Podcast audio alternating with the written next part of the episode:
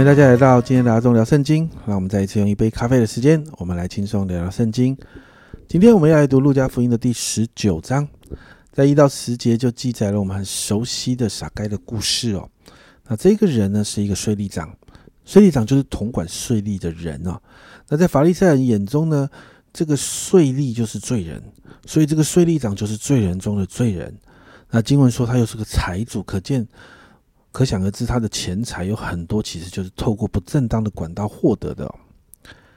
那当耶稣经过他们那一代的时候啊，他的生命就很真实的遇见主。你看到第五节，耶稣到了那里，抬头一看，对他说：“撒该，快下来！我今天我必住在你家里。”这个与主相遇、接待主的机会，让他的生命中有极大的改变。经文并没有谈到他的悔改的过程，但你看到第八节说：“撒该站着对主说：‘主啊！’”我把所有的一半给穷人，我若讹诈了谁，就还他四倍。这不是一件容易的事哦。撒该做出了一个啊悔改之后才会有的一个补偿行为啊，并且耶稣也谈到这个救恩就临到了这个家庭。而耶稣到撒该家里做客这件事情，就引来了很多人的议论。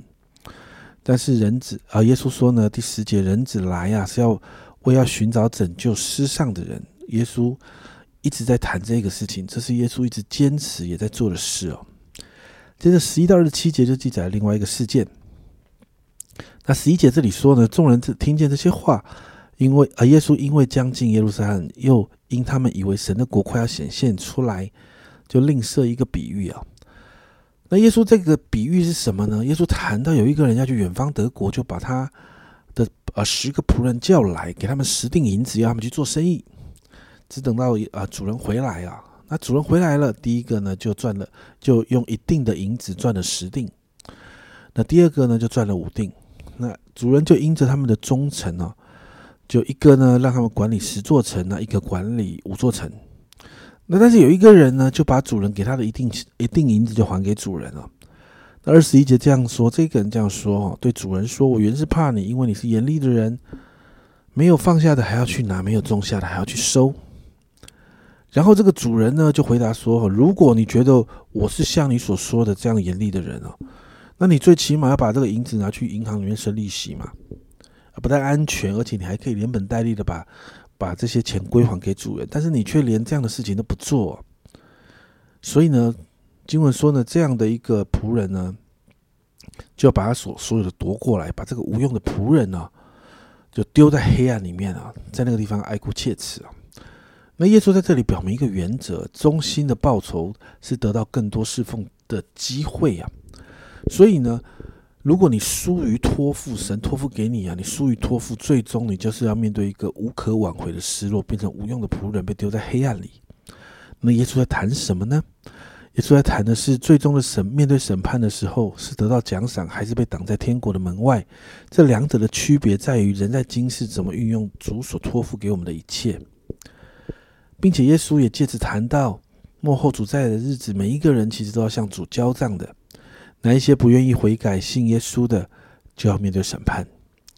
接着二十八到四十四节就谈到耶稣进耶路撒冷，这里再一次谈到耶稣骑着驴驹进城。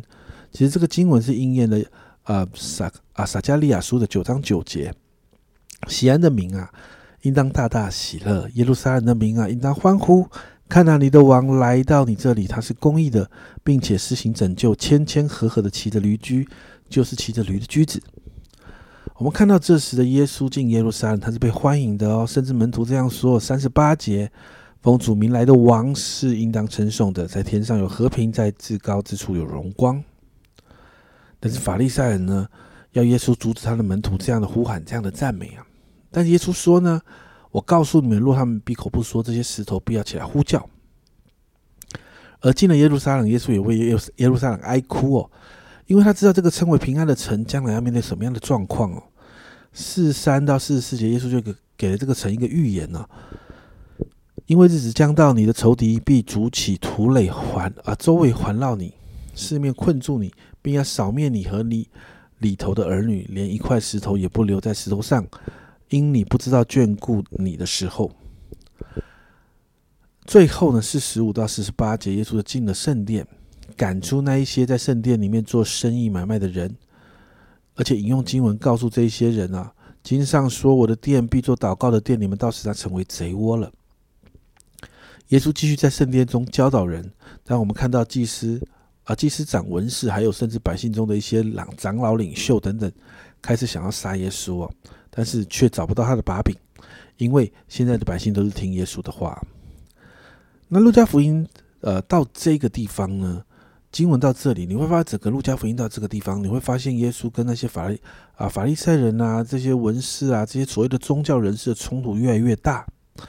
耶稣持续的跟罪人在一起，持续的教导这些宗教人士不喜欢的真理，甚至进耶路撒冷的时候还这样的得民心，而而在这个状况里面还毁掉这些人在圣殿当中所经营的买卖啊，而最终让这些人起了一个杀机，准备要杀耶稣。家人们，我们坚持真理的时候，我们会面对这世界来的抵挡。诶，你知道约翰一书三章十三节啊？我不知道你有没有好好读这个经文哦。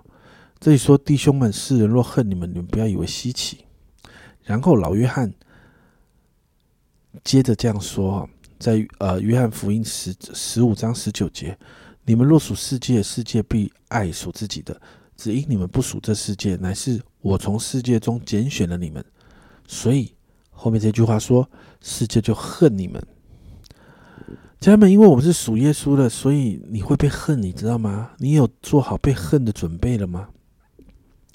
耶稣用自己的榜样啊，让我们看呐。其实很多人讨厌他的，在当时，因为他挡人财路啊，因为他夺了人家的权柄啊，因为耶稣耶稣所教导的跟当时那些有权柄的人教导的不一样啊。但是你看到耶稣就持守那个真理不动摇，而在这当中仍然有极大的影响力撼动这个世界，这是一个榜样的家人们，这也是我们要这也是我们要做的。所以，好不好？我们为我们自己来祷告，在这个幕后混乱的时代啊，家人们，我们是不是在真理上面可以站立的稳？我们是不是可以不妥协？我们是不是那个信仰的底线是可以不妥不妥协的？我们是不是知道自己属谁，愿意坚持在这个混乱当中走下去，继续跟随主的脚步啊，一直坚持到主再来的那一天？这很不容易。但是我们一起来祷告，求主来帮助我们。主要是主要我们向你来祷告。主要在这个幕后的日子真的好不容易。主要因为主，我们知道我们是属你的。主要我们知道这世界会恨我们。主，我们知道我们在许多事情上跟这个世界是冲突的。主要但是帮助我们学习坚守真理，学习在真理中。主啊，主啊，我们就站立的稳。主要知道不容易，但圣灵你成为我们最好的帮助。圣灵你成为我们在这个当中坚持的力量。主要好让我们在这个坚持的当中，我们要看见恩典，我们要持续发光，我们要持续主要发挥出主啊你在我们当中的影响力。我们生命要带出影响力来。谢谢主，把我们自己交在你的手中，让我们一直坚持、坚持、坚持到你来的那一天。谢谢主，这样祷告，奉耶稣的名，阿门。家人们，你有被恨的准备吗？别忘了，你是属耶稣的，你不是属世界的。世界爱属他的，但我们不属世界啊。所以，好不好？我们一起来祷告，求主帮助我们，在真理上，我们站立的稳，不妥协，持续成为光，成为盐。这是阿忠聊圣经今天的分享，阿忠聊圣经，我们明天见。